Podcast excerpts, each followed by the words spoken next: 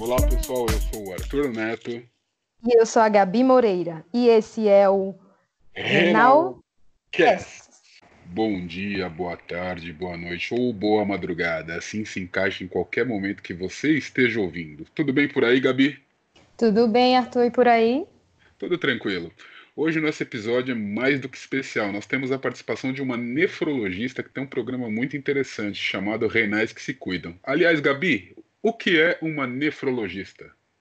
Então, Arthur, o médico nefrologista, ele é, é especialista no tratamento das doenças renais, né? Especialista no rim. E muita gente não conhece, eu acho, ou, ou às vezes é a última pessoa que procura, né? Quando está com algum problema renal, procura logo um clínico, outra coisa, mas o nefrologista, ele é especialista nas doenças renais. E ele pode estar trabalhando aí tanto com hemodiálise, diálise peritoneal, transplante e também no diagnóstico né, das doenças é, e na prevenção também delas, nas suas é, complicações, no caso. É realmente uma especialista. Mas antes de receber a nossa convidada. E aí, Gabi, você tem alguma dica nutricional para gente? Olha, Arthur, me mandaram uma pergunta bem interessante, que eu nem tinha pensado nessa possibilidade, mas foi assim: é, a, a pessoa falou, minha mãe é renal crônica e nós aqui em casa estamos comendo a mesma comida. No caso, pelo que eu entendi aqui, ela cozinha para a mesma comida de renal para todo mundo dentro de casa. E a gente sabe que a comida do renal, na maioria das vezes, tem que ser escaldada para tirar potássio, esse tipo de coisa. E o que é que acontece quando a gente escalda a, os alimentos? Acaba perdendo não só o potássio, mas, mas também algumas vitaminas que são importantes para a nossa saúde. E aí, se a pessoa que não tem doença renal fica comendo essa comida sempre, constantemente, acaba também tendo uma deficiência de vitaminas. Então, o ideal mesmo, né, é cozinhar separadamente. Ou seja, de repente ela está ajudando a mãe, mas estão ficando desnutridos, né? É, ficando tendo uma perca de vitaminas aí que são importantes para a saúde dela, no caso. Né? É só aqui em casa, por exemplo, eu cozinho separado. Eu deixo o meu e do meu esposo separado. E a gente vai assim, balanceando durante a semana. É a melhor opção, né, Gabi? Isso. Agora sim, vamos receber nossa convidada. Tia Ramos. Boa noite, tudo bom, doutora? Boa noite, Arthur. Boa noite, Gabi. É um prazer falar com vocês. Muito honrada de poder estar conversando com vocês, porque eu sei que isso vai chegar a muitos renais que se cuidam. Então, eu, eu fico extremamente feliz com isso. Muito obrigada pelo convite. Famoso hashtag renais que se cuidam, hashtag a vida não pode parar. Exato. Doutora, a primeira perguntinha que eu vou fazer para a doutora, por que nefrologia? Entre tantas áreas. É, Arthur, é, eu já tinha conversado um pouco que é o seguinte, a nefrologia, ela é desde quando eu estava na faculdade, porque eu, eu sempre gostei de tudo um pouco na medicina. E sempre tudo na medicina me encantou. E eu vi que uma especialidade que tinha que saber de tudo um pouco era a nefrologia. E que o paciente nefrológico, ele é um paciente nosso. E os colegas respeitam muito. Todo mundo tem meio medo de pôr a mão no paciente nefrológico, né? Então a gente tem que saber um pouco, muito de cardio, a gente tem que saber muito de endócrino, a gente tem que saber muito de pneumo, é, de, de, de, de, angiologia, porque afinal de contas, é, a gente sabe que o rim é só um para-raio de todos os outros órgãos acometidos por alguma doença. Então, a gente não tem remédio mágico contra o rim. A prova disso é que existem pessoas em hemodiálise, como vocês. Se existisse um remédio contra a hemodiálise, ninguém estaria em hemodiálise, certo? Então a gente tem sem dúvida. A gente tem que tratar as doenças de base para tratar o rim. E, e, então não dá meio assim entre aspas para picaretar em, em nefrologia, né? Eles a gente tem que realmente estudar muito, saber muito, e isso me encantou demais. Eu consegui fazer uma especialidade que eu poderia abordar vários temas, né? E com e tanto é que eu fiz clínica, fiz medicina intensiva e nefrologia.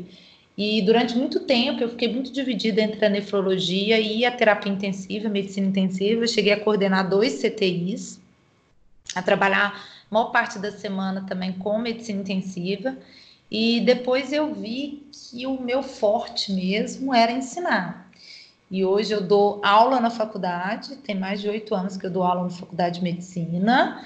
É, e além de ensinar os meus alunos, que é uma coisa que eu tenho paixão, eu descobri que eu podia ensinar também os meus pacientes. E que quanto mais eu ensino para eles, quanto mais eu difundo os meus o que eu sei de nefro, mais eles aderem no tratamento mais eles conhecem o próprio problema, mais eles ajudam pessoas que também têm o problema, mais a nossa especialidade fica fortalecida do ponto de vista de respeito mesmo ao paciente renal crônico, né, que todo renal crônico merece um nefrologista, merece ter acesso a uma consulta nefrológica, e a gente sabe que hoje não é a realidade no nosso país né? Verdade. E essa, esse contato de paciente com médico é muito bom, porque a gente acaba se sentindo mais seguro, né? Acaba se sentindo aconchegado pelo médico. E é muito bom esse trabalho que a senhora faz. É, dessa hashtag os renais que se cuidam também. E eu estava falando para ele que, é, assim, como é que surgiu essa hashtag, como que surgiu essa questão da vida não pode parar, né? É, eu queria que, que os renais crônicos se identificassem uns com os outros. E a gente sabe que a pessoa que tem problema renal, ela realmente é uma pessoa que vai ao médico várias vezes, ela vai ao nutricionista, ela tem que ter uma equipe multidisciplinar, ela precisa realmente se cuidar. E eles e as pessoas é, pelejam, né? O sentido da palavra é isso mesmo, ficam pelejando o tempo inteiro com a doença, né? E apesar de muita gente cuidar adequadamente, existe, existem também aqueles que acham que não devem cuidar. Então, está na hora da gente juntar os renais que querem se cuidar, para eles terem cada vez mais direitos, entenderem cada vez mais aonde está aonde estão os nós da sua doença, como fazer para ressignificar a doença. E aqueles que ainda não estão nessa vibe, logo, logo vão percebendo que isso faz muita diferença na vida dessas pessoas que se cuidam, né? E Sim. a RedTech, a vida não pode parar, é justamente porque tem muita gente, igual a gente estava conversando, que acha que não pode mais ir a uma festa, que não pode mais é, socializar, que não pode mais namorar, que não pode mais casar. É, isso é muito culpa também dos profissionais de saúde que fazem um pouco de terrorismo em cima da doença. É uma Sim. doença difícil. Eu não preciso nem falar isso com vocês, porque vocês vivem isso no dia a dia, né? Mas a vida também não dá outra oportunidade. Você tem a doença, né? Aí é igual o pessoal fala, não é aceita que dói menos, porque não dói menos, mas é aceitar. É, eu, eu costumo falar que é aquele ditado: pega o limão, faça uma limonada, pegue as, as sementes e plante um pomar. Se é o que temos, vamos trabalhar com o que temos. Não vamos ficar sonhando, ah, e se eu não tivesse essa doença? Isso não vai acontecer. Né? Sim, e nós temos que viver com a realidade, né? Exatamente, da melhor forma possível. Verdade, né? caramba. Se a vida der limão, faça um mousse de limão.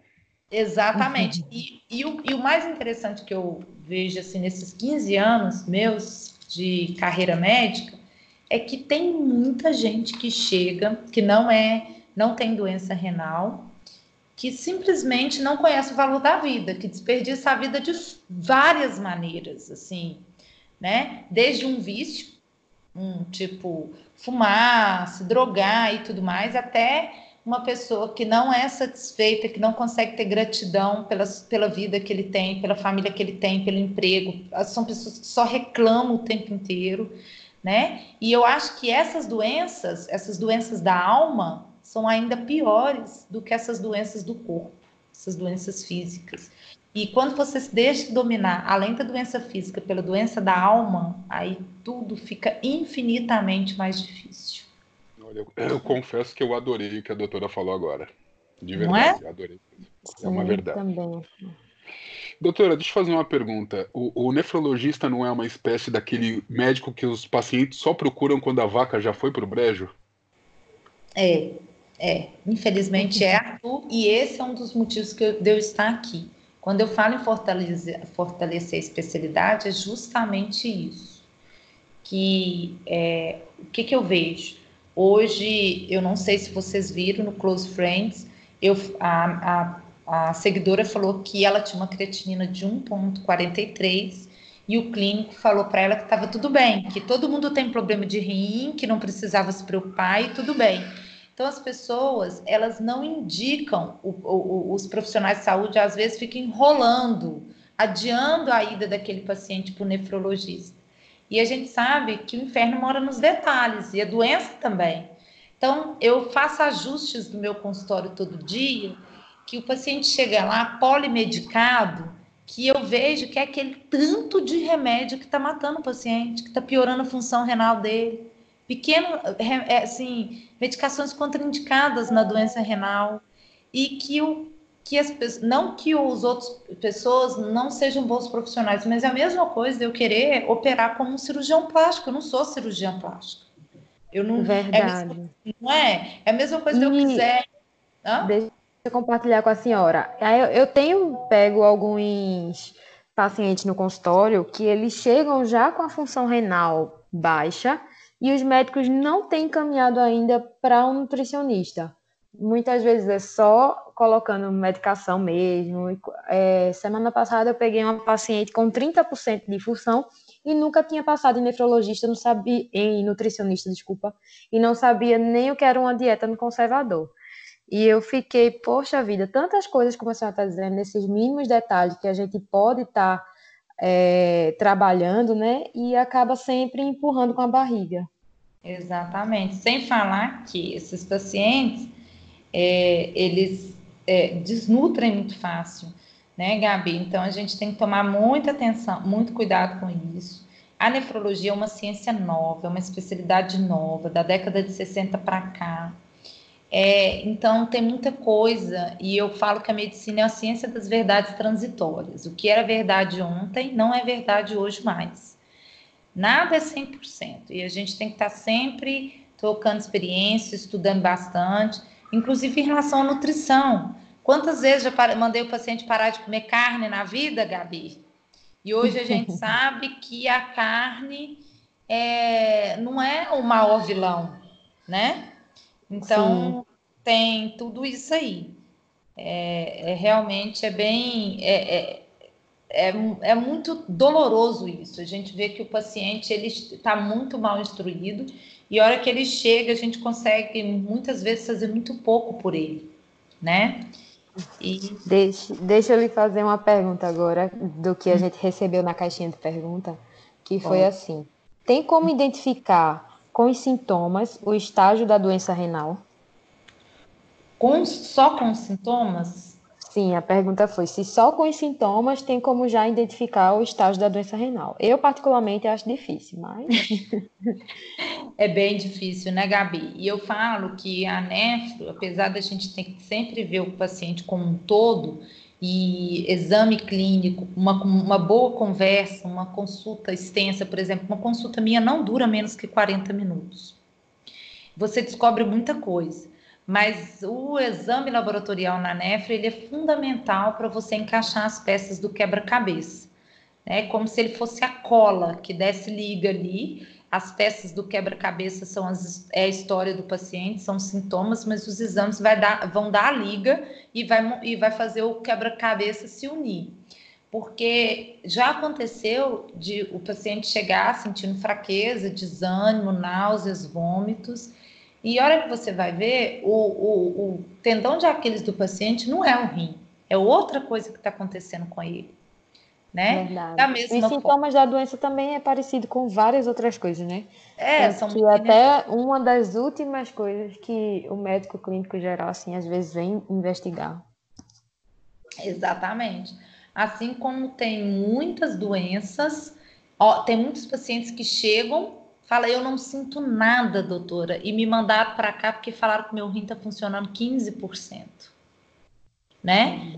E é o mais comum, a doença silenciosa. É o mais Ali, comum. Aliás, doutora, deixa eu aproveitar, vou emendar uma perguntinha aqui que, que mandaram, né? Hipertenso, obeso e diabético são potenciais renais crônicos? Nossa senhora, total. É a lista, né? É o boom, é completo, assim. Hipertenso, obeso e, e e diabético. Gente, é, é a tríade perfeita, né? Para estourar o rim de qualquer ser humano. E a gente nunca sabe quem vai vir primeiro, se vai ser o ovo ou a galinha. Hipertensão por causa de doença renal crônica ou a doença renal crônica com causa de hipertensão. Obesidade gerando diabetes, diabetes gerando obesidade.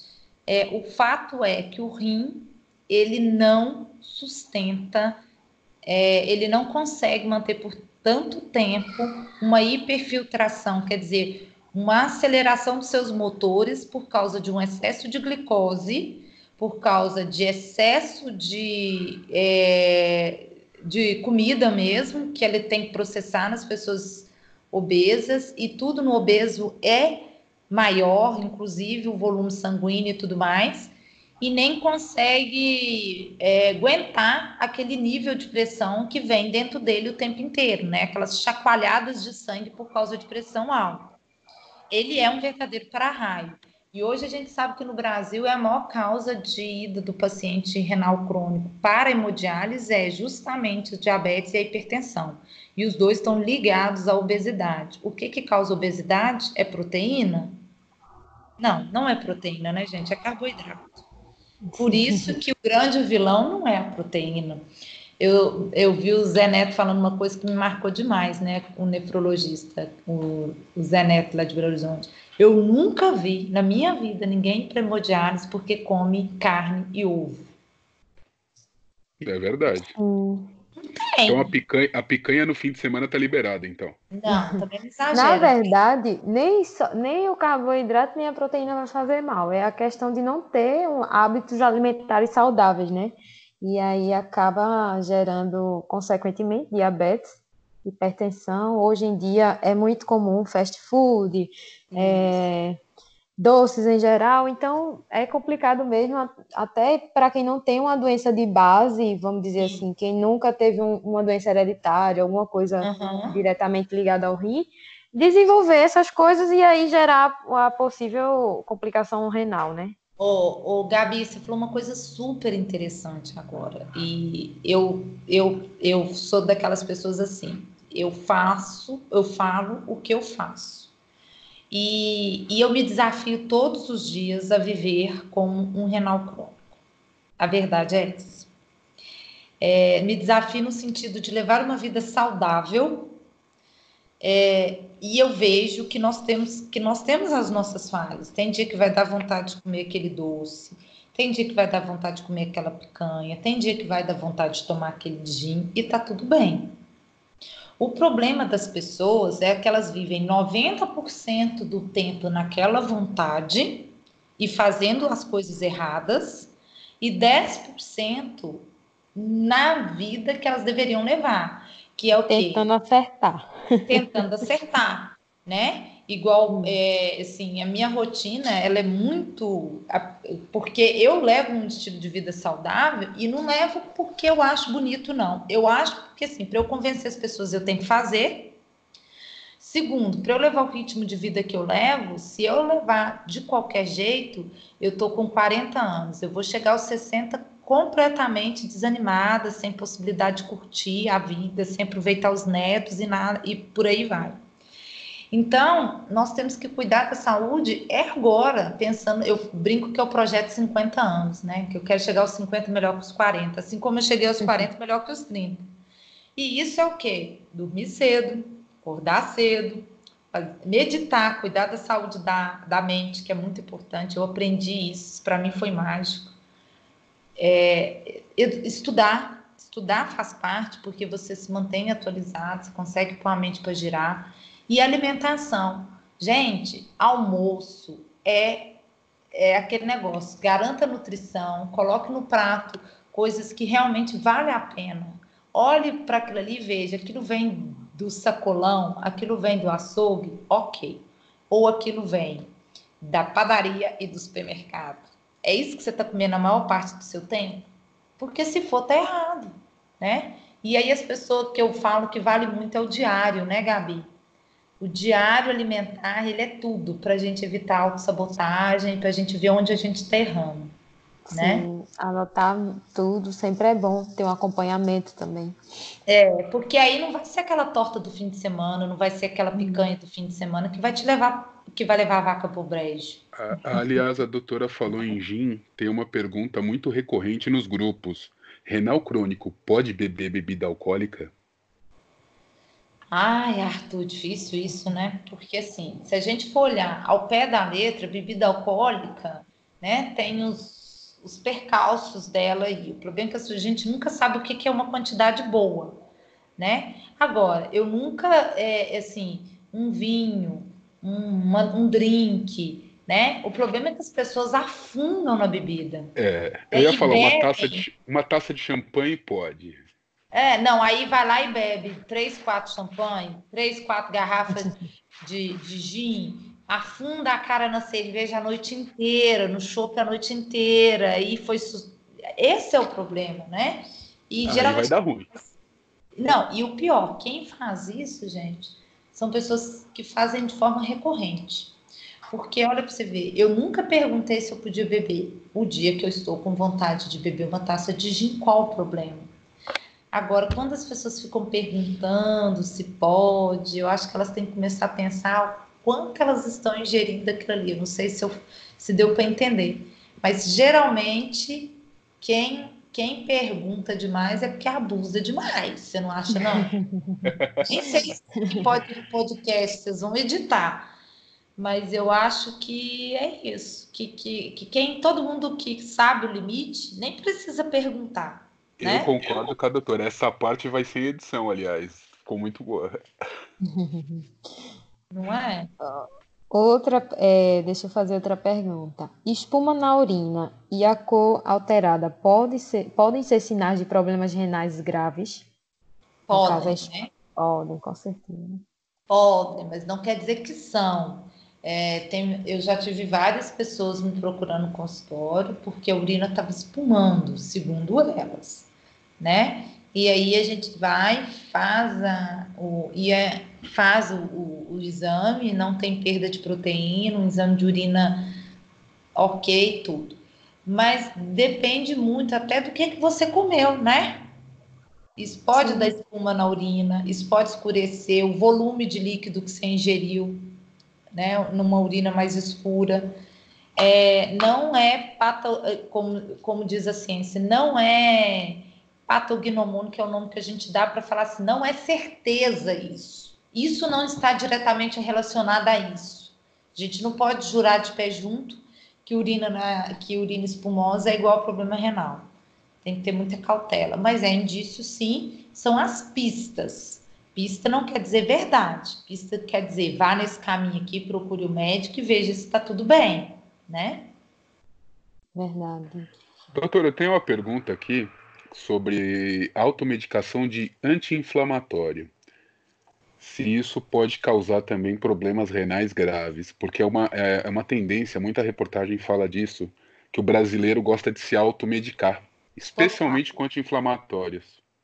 Total, total. Hoje mesmo eu tive um paciente no consultório que a creatinina dele saltou de 1,8 para 3,4 e eu conversei, conversei, conversei, conversei, conversei, conversei, conversei. E eu vi que é um, as únicas coisas que ele fez em exagero, ele estava com. Ele, é, ele é obeso, ele já tem diabetes, mas assim, a única coisa que ele tem, que ele realmente perdeu a compostura nos últimos meses foi o uso exagerado de anti-inflamatório para dor na coluna, né? Justamente por causa do peso. E aí a filha falou para mim que é todo dia, todo dia. Então, realmente pode acontecer sim, e é uma das causas mais assim trágicas de disfunção renal, porque era uma coisa que é totalmente prevenível, né? E, e brasileiro tem mania de automedicação mesmo. Assim. E aí a, a, filha dele falou assim: não, doutor, lá na minha cidade, compra qualquer remédio em farmácia sem receita, qualquer um que você quiser. E ainda tem essa irresponsabilidade, né? As pessoas venderem essas medicações sem receitas. Tinha que ser receita azul, aquelas difíceis de pegar, né? Deixa então, eu fazer pode... outra pergunta. Tenho, é, mandaram aqui, um renal crônico em conservador com creatinina em 5.1 já é indicado fazer a fístula? Depende da função renal, né? Provavelmente hum. sim. Esse, esse paciente, eu não sei a idade, eu não sei o sexo, eu não sei a raça. É, quando quando a, o clíris está menor que 20, com certeza tem que estar com a fístula pronta, né? O problema é que as pessoas também têm muita resistência. Eu tenho esses problemas no consultório, com todas as minhas falácias, com toda a minha, é, com a minha característica de, de convencer as pessoas, né, de didática e tudo. Eu tenho dificuldade de convencer alguns pacientes a fazer fístula, porque eles acham que isso realmente é entrar em hemodiálise, não é. A pessoa pode ficar anos com a fístula lá, pode ficar sem usar, nunca precisar usar a fístula, pode entrar num transplante, fazer um transplante antes mesmo de usar a fístula, mas a fístula, ela evita um tanto de perrengue para você, né, no futuro. Então, fístula também é importante. E uma fístula bem amadurecida, uma fístula bem cuidada, é lindo de viver e é lindo de ver, né? Porque o paciente não passa aqueles perrengues do, da, do implante do catéter. Outra pergunta que mandaram aqui é. As mulheres sempre fazem muitas perguntas em relação a cabelo, menstruação, isso. então foi mais ou menos isso, né? Meu cabelo tem caído muito, tem alguma coisa que pode ser feito? E se a menstruação desregula, né? Acaba desregulando, foi uma pergunta também que fizeram aqui. Mas é, particularmente então, é normal cair, né? Os cabelos, a é, gente perde bastante. É, e, e, é interessante como o nosso cabelo é frágil, né, Gabi? Qualquer doença crônica, é, qualquer estado de desnutrição, qualquer estado de é, vulnerabilidade do nosso organismo, o cabelo é, e é um dos que mais responde, né? E responde de uma forma negativa, cai mesmo e aí é um conjunto de coisas. Pode ser por medicamentos, principalmente os pacientes que usam corticoides, imunossupressores, né? Salvo alguns imunossupressores que pode dar epelo no paciente, e alguns antipertensivos também. É, a questão também da, da desnutrição, da anemia, né? Da própria doença mesmo, do processo inflamatório da doença, da uremia, tudo isso pode dar queda de cabelo sem falar no nível de estresse do paciente com a doença, né? Isso Verdade. também gera uma queda de cabelo importante. E esses dias para trás eu até dei umas dicas no, no Instagram sobre isso, né? Que a queda de cabelo, o que, que a gente pode fazer para evitar ela, diminuir, pelo menos amenizar, né? É, lavar mais vezes, porque o cabelo, quando ele está sujo, a queda tende a ser maior. E esse é o problema também dos renais que se cuidam, porque os, aqueles que usam catéter muitas vezes têm dificuldade até de lavar o cabelo, né? É, para olhar o curativo e tudo mais. Aí fica mais tempo com o cabelo sujo, aí acaba caindo mais é, o cabelo.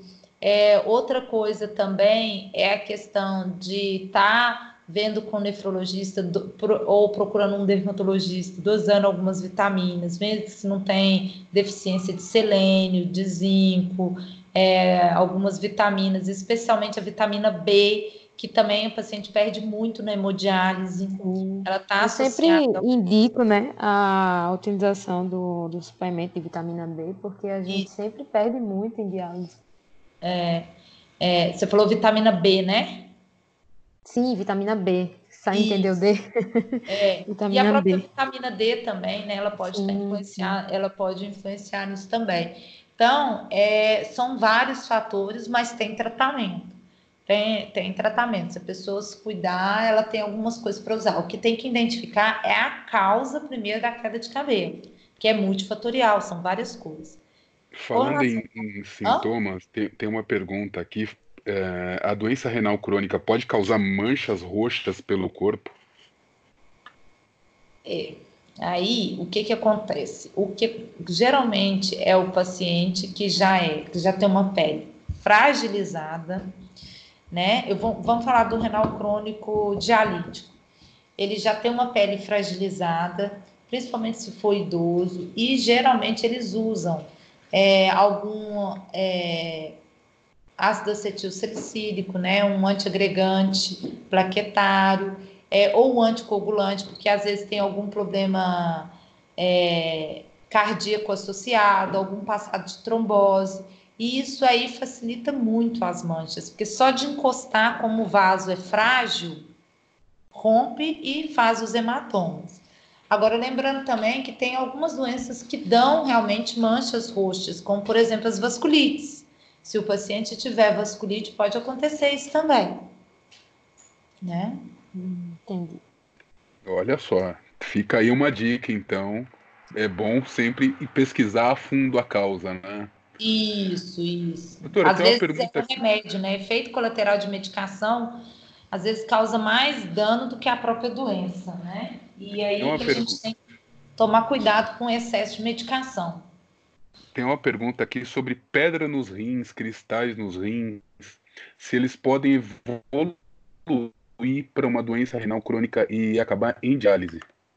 Total, total. Eu mesmo já tive um caso parecido com esse paciente com pedra no rim, não se cuidou, é, chegou no meu consultório já com a creatinina bastante elevada e dias depois, antes dele levar os exames para mim que eu tinha solicitado para ele fazer o retorno, ele foi internado com uma obstrução é, do rim direito dele por um cálculo grande e ele já estava com uma infecção urinária fortíssima, praticamente generalizada, já tinha generalizado a infecção, já tinha estava em estado de sepse, né?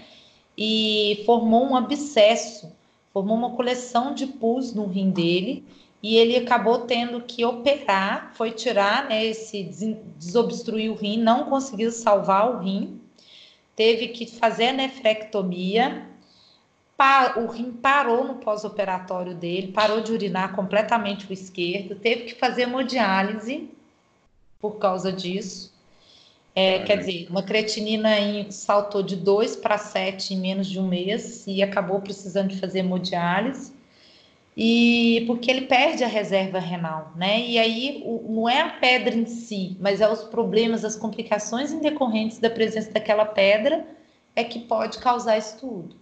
Felizmente, ele conseguiu o rim, é, como foi por causa de sepse, o rim recuperou o esquerdo, mas ele tá com a. Ele conseguiu sair de hemodiálise, dialisou durante uns, se não me engano, um mês, mais ou menos, mas está pendurado. A creatinina está alta, a gente está fazendo um acompanhamento de perto, ele está sem sintomas, mas é aquele negócio, né? Tudo por causa de uma pedrinha. E, e, isso leva a uma outra pergunta: o sal em excesso pode causar pedra nos rins?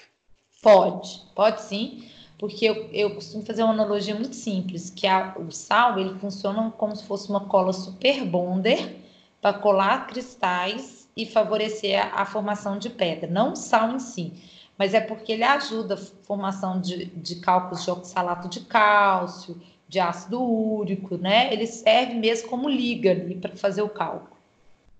Aliás, a doutora postou uma coisa que eu achei muito interessante sobre o ácido úrico, né? A gota. Além da gota, o que ele mais pode causar. Eu achei bem Nossa. interessante que é um dos causadores de doença renal, né? Isso. E, e a, a gota, ela pode ser causa ou ela pode ser consequência, né? Ela como causa, quando é que a gente percebe que o paciente pode que a, a gota gerou uma doença renal crônica?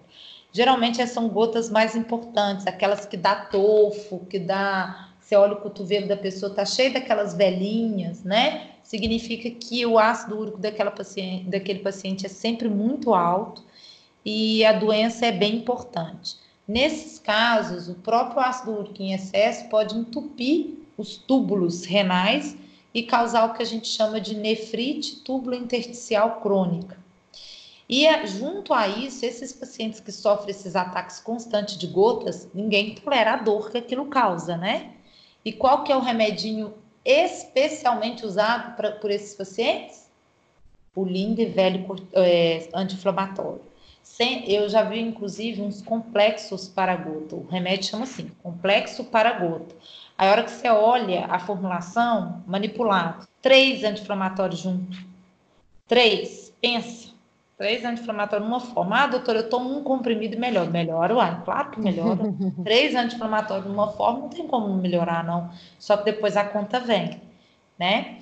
Agora, existe também, a gente tem que falar também que no paciente que tem menos de 30% de rim funcionando, é, menos de 45%, ele já pode ter, é, o, ele já pode ter dificuldade de excretar o ácido úrico, e esse ácido úrico juntar, acumular no sangue e dar o que a gente chama de hiperuricemia, que na verdade não chega a dar uma gota, mas esse excesso de ácido úrico também é prejudicial, ele piora ainda mais a progressão da doença renal e aí vira um ciclo vicioso. Tá? É isso. É bem interessante mesmo. Gabi, você faz mais uma pergunta? Faço, deixa eu ver aqui. É... Continuando sobre as pedras no rim, é... quem já teve pedra no rim pode ter de novo? Sempre. Esse é o detalhe, sempre. Antes. Hum, as pessoas acabam não se cuidando, esquecem da dieta e aí as pedras voltam com tudo, né? Acha é. que teve uma vez já resolveu, né? É. Mas isso é uma coisa meio cultural. Como eu disse, a nefrologia é uma especialidade nova. E ele, antes, antigamente, achava-se que pedra era uma coisa ocasional. Hoje não, já tem vários estudos mostrando que é um distúrbio metabólico que a pessoa nasce com ele né? Com falta de citrato, excesso de oxalato, é, com hipercalciúria, com saída de cálcio na urina, com saída de ácido úrico na urina, que são as matérias-primas para formar cálcio. Então, e cada um desses problemas tem um tratamento diferente. Não é todo mundo que tem que fazer a mesma dieta, não é todo mundo que tem que tomar o mesmo remédio, é, é bem individualizado. E a, graças a Deus as pessoas estão tomando consciência disso cada vez mais. Perguntar para a doutora aqui é, é uma pergunta que fizeram que qual a opinião da doutora sobre o rim biônico das tentativas, né, com rim biônico e com rim de porco? Arthur, eu acho que isso é um futuro, que isso aí vai acontecer, sabe? Só a gente só não sabe quando nem quanto.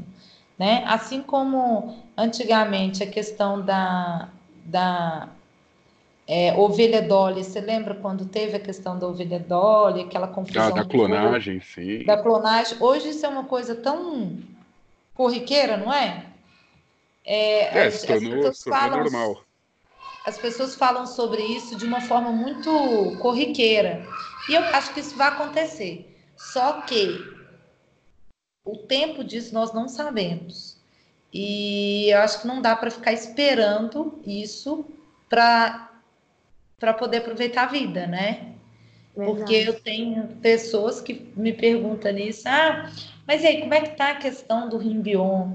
Ah, como se isso fosse a salvação da lavoura.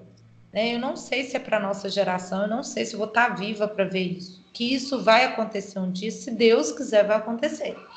Só que não dá para ficar esperando, né? É, não dá para prever, né? Quando será? Doutora, eu vou falar, vou ser sincero, tem muita pergunta ainda, então já convido a doutora a participar de uma parte 2. Oi? Doutora, já, já faço um convite para a doutora participar de uma parte 2, porque tem muita pergunta. Não, com certeza. Quantos episódios vocês quiserem. E para a gente encerrar esse episódio, tem uma pergunta aqui que é aquela pergunta clássica: carambola não pode mesmo, em nenhum caso? Ou acho que a Gabi responde essa pergunta melhor que eu, né, Gabi? a carambola de jeito e maneira alguma. nem o caso, nem conservador, nem. Aliás, tem, tem uma coisa muito interessante. Parece que a Skol lançou uma bebida nova que tem aroma de carambola, uma dessas cervejas diferentes aí dela, de toda coloridinha e tal. É melhor o Renal evitar, né? Por via das dúvidas. Essência é muito difícil, Arthur, que essência que venha surgir alguma coisa, mas de qualquer forma, só pelo nome carambola a gente evita. Exatamente. Mas assim, é, é aquilo que a gente conversou, né? A, a, maldição do conhecimento. A gente acha que isso é uma coisa tão comum para nós, mas realmente para as pessoas ainda assusta muito. A questão da carambola, que ela tem uma neurotoxina né, que ela pode, que nas pessoas normais, que é uma, uma toxina geralmente eliminada pelo rim, que nas pessoas normais que não tem problema de rim vai, no, você come a carambola e nem viu que comeu veneno, né? e foi embora no rim. Mas na pessoa que tem problema renal e que não tem o rim funcionando 100%, ele vai ter dificuldade de pôr essa, essa toxina para fora. E aí o que, que acontece? Ela, essa toxina pode ir para o sistema nervoso central e a pessoa entrar em coma. Eu já vi, tá? É muito triste. É muito triste. Poxa vida. Porque, inclusive, era um, um paciente em tratamento conservador que comeu carambola, entrou em coma e até ele chegar no serviço e a gente chegar a essa conclusão que era carambola, ele já tinha se transferido de outro serviço, já, tava, já tinha feito 29 mil ressonâncias nele, é, procurando AVC, né? Punção licórica, achando que pudesse ser meningite, que pudesse ser encefalite, enfim. Causa, é, procurando a causa de rebaixamento de nível de consciência. E aí, conversa vai, conversa vem, a gente acaba conversando com a família e descobriu que ele tinha comido muita carambola, função renal piorou nesse momento também, nem foi por causa disso, acho que é porque ele chocou mesmo, porque já estava infectando. E aí acabou, é, nós acabamos tentando fazer hemodiálise, mas já era tarde, né? O paciente aí já não tinha o que fazer. Porque hemodiálise é o que salva esses pacientes, né? Uhum. Já sabe, né, Arthur? Passar longe da carambola. Com certeza, sempre longe da carambola. Doutora Kátia, eu queria agradecer a sua participação. Nessa nossa parte 1, vamos ter a parte 2, porque tem muito mais pergunta para responder. Recebemos muita pergunta. E, e vamos abrir para mais pergunta, né, Gabi? Verdade, sim, sim.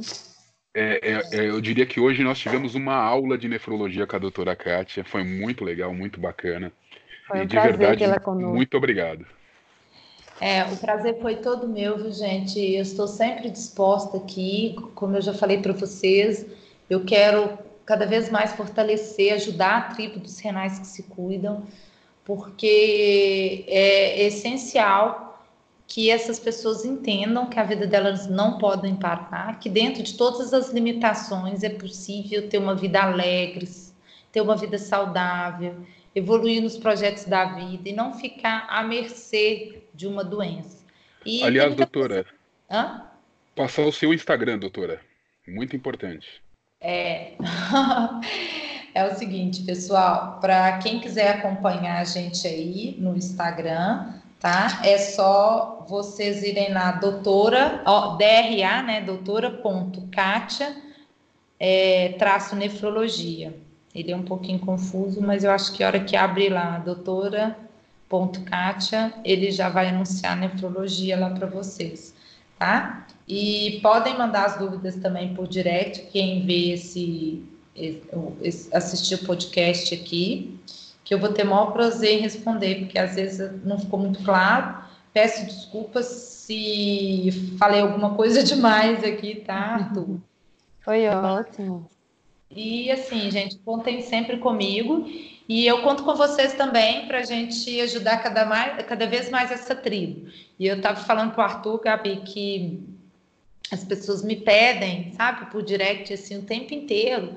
É, o manual que está é, lá na minha bio para todo mundo baixar para entender um pouquinho mais sobre a doença renal. Tem o Close Friends também, que eu vou lá e posto coisas todos os dias. O Telegram também para aprender mais. E vem mais coisas por aí que a gente está estudando aqui, que eu estou tentando achar um tempo da minha vida para se dedicar, para ajudar ainda mais os renais que se cuidam. Tá bom? É isso aí. Hashtag renais que se cuidam, hashtag a vida não pode parar. É, dá uma Muito obrigado, doutora. E que baita programa esse com a doutora Kátia, viu? Gabi, quer se despedir, quer mandar um abraço para alguém? Olha, eu só quero agradecer primeiramente a doutora Kátia por ter por ter vindo compartilhar conosco suas experiências, né? E foi muito um ensinamento bom para a gente. E ela vai voltar aqui mais vezes, lembrando sempre ao pessoal aí que fiquem atentos nos próximos episódios, que ela vai estar por aqui também. E agradecer a todo mundo que está aqui nos ouvindo, né, até agora. E é isso, Arthur. Um abraço para você também. É, mais uma vez também eu queria agradecer a doutora Kátia pela participação, agradecer você, Gabi, por estar nesse projeto com a gente, e um grande abraço a todos os nossos ouvintes, e falar que logo logo vai ter surpresa na nossa página aí, vamos, vamos sortear uns presentes para todos aí.